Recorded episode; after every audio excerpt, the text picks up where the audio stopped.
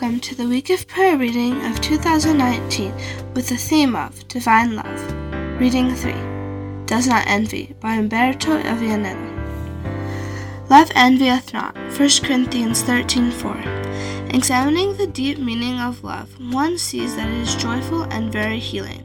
The Apostle Paul described it as the sum of all the spiritual gifts and the most excellent way. Looking at what love is, it is like a broad road whose destination is heaven. But to determine what love is not is complicated and negative, for that reveals everything that is opposed to God's infinite gift. 1 Corinthians 13:4 is a powerful affirmation that love envieth not. Envy is a feeling or mental state in which one is miserable because he does not have what someone else does, be it goods, superior qualities, or something tangible or intangible. Envy is the exact opposite of love, the inability to enjoy others' happiness. For sure, one does not envy what other people suffer, but rather their successes, talents, and possessions. What does the pen of inspiration say about envy? Envy is one of the most satanic traits that can exist in the human heart, and it is one of the most baleful in its effects. Envy is the offspring of pride, and if it is entertained in the heart, it will lead to hatred and eventually to revenge and murder. Envy is not merely a perseverance of temper, but a, a distemper, which disorders all the faculties. The envious man shuts his eyes to the good qualities and noble deeds of others. He is always ready to disparage and misrepresent that which is excellent. The envious man diffuses poison wherever he goes, alienating his friends and stirring up hatred and rebellion against God and man. This is a terrible defect of satanic or human origin, for it destroys the very soul and except for the work of the Holy Spirit, it can become an incurable disease. After considering the above, one may weigh, well, I have never gotten to such an extreme. However, considering four biblical examples, we can see how close a person can be to this terrible attitude. Envy can lead to violence. And the Lord had respect unto Abel and his offspring, but unto Cain and, and to his suffering he had not respect, and Cain was very wroth and his countenance fell. Genesis 4, verse 4 to 5. But instead of acknowledging his sin, Cain continued to complain of the injustice of God and to cherish jealousy and hatred of Abel. He angrily reapproached his brother and attempted to draw him into controversy concerning God's dealings with them. In meekness, yet fearlessly and firmly, Abel defended the justice and goodness of God.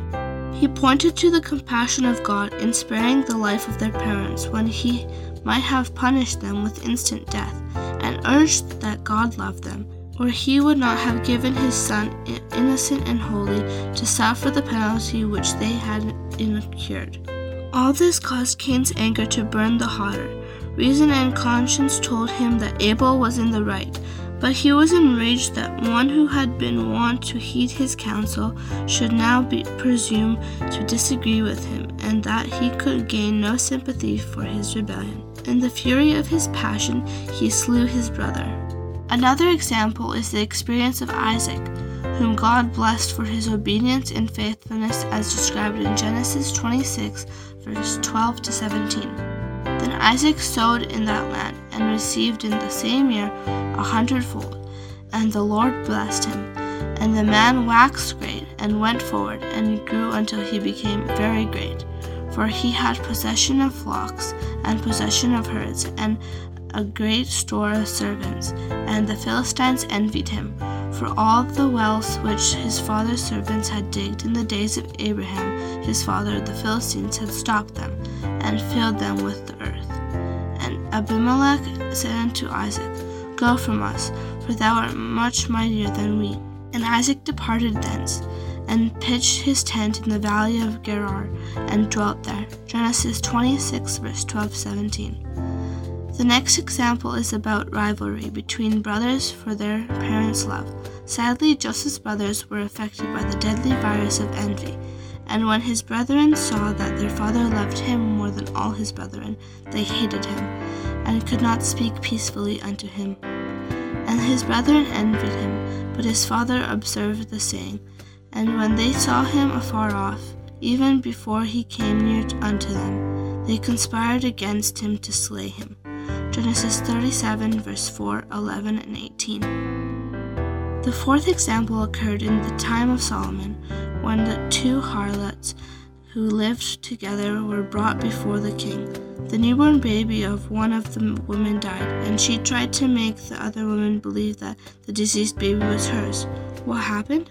The king said, Bring me a sword. And they brought a sword before the king. And the king said, Divide the living child in two, and give half to the one and half to the other. Then spake to the woman whose the living child was unto the king, for her bowels yearned upon her son, and she said, O my lord, give her the living child, and in no wise slay it. But the other said, Let it be neither mine nor thine, but divide it. 1 Kings 3, verse 24 to 26. In her envy, the woman of the dead child went so far as to agree to the idea of killing a living child. In three of these four cases, it was envy that led individuals to want to take someone's life. What arouses such envy in a human being? I considered all trivial and every right work, that for this a man is envied of his neighbor. Ecclesiastes 4, verse 4, first part. When one lets envy take possession of his heart, it arouses hatred, anger, and revenge. There is no surer way of weakening ourselves in the spiritual things than to be envious, suspicious of one another, full of fault finding and evil submersing. Now we will examine the context, an example in real life that is very common, even though people have read and heard sermons about 1 Corinthians 13 many times. The story is of Roman, a Bible teacher, and an excellent preacher. He was 50 years old and served faithfully in the church. After he was baptized at 17 years of age, he knew a lot about the Bible and had certain skills that qualified him to teach in the church, something that he did for almost 18 years. However, some of the participants in his classes complained about him, asserting that he was abrupt, while others accused him of accepting people too quickly. Because of these things, the church leadership began to give him fewer opportunities to teach. Having to sit in the congregation as if he were a student caused Roman to be resentful of Horatio, who was chosen to teach in the church. Some people sympathized with Roman, who tried to make the other brother look bad in front of the class. In addition to dominating the dialogue, sometimes with the long explanations and the desire to be noticed. Sadly, he did not see that his heart was become more and more envious and hostile, things that are not appropriate for a true Christian and especially for those who claim to be God's people at the end of time. Unfortunately, this type of thing is not new. In fact, its origin was in heaven. Lucifer, the glorious angel who was privileged to be one of the covering cherubs next to God's throne, was overcome by envious and lost his high dignity. He desired to be the first in heaven, and because he could not have all the power and glory he sought, he rebelled against the government of God. He, was, he envied our first parents and tempted them into sin, and thus ruined them and all the human race. How art thou fallen from heaven, O Lucifer, son of the morning? Isaiah 14:12. What a fatal outcome! The inevitable result of his rejecting God's authority was the unrelenting effort to implant the terrible defect of envy into the heart of every human being, and to a large extent he has been successful. Dear brothers and sisters, it is a time to wake up. Of all human weaknesses, envy is one of the most cruel and despicable. The wise men asked a question Wrath is cruel, and anger is outrageous, but who is able to stand before envy? Proverbs 27, verse 4. Envy is like a hurricane, cyclone, or tornado that nothing can resist when it appears. In fact, Solomon compared it to a cancer that rots the bones. A sound heart is the life of the flesh, but envy is the rottenness of the bones. Proverbs 14, verse 30. But the biggest problem is that no one can escape the cruel spirit, whether poor or rich, child or adult. For where envying and strife is, there is a confusion and every evil work. James 3, verse 16. The victim of this terrible Scrooge, the modern human being, has become part of a system that drives him to acquire possessions and to continue to want more. He is chained to a curse, believing that happiness comes from having more and being above others. He is attached to his supposed treasures, even as he suffers when he sees someone who has more than he does. He actually suffers from a comparison complex without realizing that he is like one who drinks seawater, for he will become thirstier and thirstier. Thus, it is not difficult to find a farmer who has a very productive farm but asks, Why does my neighbor produce more and better crops and have more sheep than I do? A professor might question, why does that professor know more than I do? A person may want to sell his cell phone so he can buy a new one that just came out. Others are never happy with their clothes and always need to buy the latest fashion. Many say, I don't want this car anymore because my neighbor has a newer one. And in a business, typical question may be, why was he promoted and I was not? I have been working here longer than he. I believe my rights are being violated. The envious man seeks to, to be thought best and greatest, not by putting forth heroic, self denying efforts to reach the goal of excellence himself, but by standing where he is and diminishing the merit due to the efforts of others. Nevertheless, by the grace of God, the terrible destructive picture that we have described so far can be changed. God's work will not end de- in defeat. Christ won the battle and offers everyone hope and a better way. An example of love that never envied.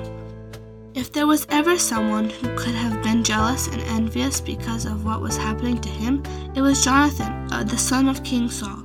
In fact, his father warned him, For as long as the son of Jesse liveth upon the ground, thou shalt not be established, nor thy kingdom. 1 Samuel 20, verse 31.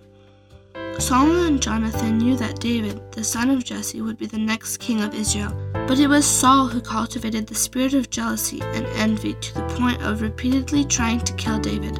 However, Jonathan was completely different. His kind soul and his communion with God did not allow Satan to plant an evil spirit in his heart, nor encourage the insinuations and evil attitudes of his father. In fact, when he had made an end of speaking unto Saul, the soul of Jonathan was knit with the soul of David, and Jonathan loved him as his own soul. Then Jonathan and David made a covenant, because he loved him as his own soul. And Jonathan stripped himself of the robe that was upon him, and gave it to David, and his garments, even to his sword, and his bow, and his girdle. 1 Samuel 18 1 4. That is the result of having Christ in one's heart, of being in harmony with the will of heaven's supreme ruler. As I write these words, my heart is moved to consider this example more deeply, because I can verify that the word of the Lord is alive and effective in converting the soul. I thank the Eternal Father because he always has a way to block the damage that Satan wants to cause in the human heart. Even though the poisonous seeds of envy were sown in heaven and today produce disastrous results, we can say with certainty that through the Holy Spirit's work, it is possible to experience that love that does not envy. His regenerative work can make the heart of the converted man know that no matter what others have, are, grow, or buy, nothing can harm his soul as he can delight in the joy and success of others. The scriptures say that the souls of David and Jonathan were knit or linked. That is what needs to happen today in the home, in the church, in the workplace, and wherever one is. Jonathan loved David as a brother until death, never considering him a rival or an enemy. There was peace and love between them because they had agreed to this. This is the experience of the new birth, which must be desired and experienced by all who live at the end of time. Dear brother, sister, and friend, such an experience is possible only when one is able to do what Jonathan did and Jonathan stripped himself of the robe that was upon him, and gave it to David, and his garments, even to his sword, and to his bow, and to his girdle. 1 Samuel 18:4. Think of it this way. We need to take off our own clothing, which symbolizes jealousy, envy, pride, self righteousness, and love of self. It is necessary to give it to Jesus so he can heal every wound and scar. But that is not all. We must also give our, Jesus our weapons. Jonathan gave David the weapons he could have used to kill David. He gave him everything. He gave away his attachments and treasures, and thus found freedom to love as Christ loves. Today, the Lord asks you to give Him your clothes so that you can be clothed with the righteousness of heaven. He also asks each person to surrender the weapons of war and violence, the weapons of human defense with which one wants to kill his brother. Through the Holy Spirit, Jesus wants to give you a more powerful weapon, one that cannot be found on this earth, one that is able to shield you from every snare of the evil one. With it, you can win all the battles and be victorious, as was Christ. That, that weapon is love. Love envieth not. The love that Christ came to this earth and demonstrated most of all when he died on the cross of Calvary gives us hope and a new life in him. The love of God in one's heart is the only source of love that fulfills the law, because his love is the fulfillment of the law. God alone has the solution. Asaph, a man of God and the composer of Psalm 73, explained how he felt when he was on the verge of taking the wrong path. But as for me, my feet were almost gone, my steps had well nigh slipped, for I was envious at the foolish when I saw the prosperity of the wicked. Psalm 73, verse 2 to 3. This experience catches my attention because while it presents the true condition of a person, it also gives us the solution. If one has fallen into such a temptation, or even if he is in a situation of being almost trapped, the psalmist writes, Until I went to the sanctuary of God, then understood I their end. Psalm 73, verse 17. Dear fellow believers, as we finish this year, 2019, it is necessary that we, with a sincere heart and deep humility, enter God's sanctuary. Only there can we understand the great need of Christ's righteousness. With deep love, I invite you to enter there, to have a personal, intimate encounter with the Savior, for through His presence our soul can be freed from dangerous and evil, destructive spirit of envy. Then our feet will not slip. Do not let time pass by, for now is the best time to take care of this. Do not wait for others to do it, but say, as did Asaph. But it is good for me to draw near to God. I have to put my trust in the Lord God, that I may declare all thy works. Psalm 73, verse 28. God wants to give you the love that does not envy. Open your heart so he can occupy his rightful place there. Then the new year will be different. It will be full of true love, so your life will exert an elevating influence on all who are around you, and they will glorify the Father by seeing your good works. May we each fulfill the mission here on this earth. Maranatha. Amen. You can find the link to the complete week of prayer reading in the description. May God bless you.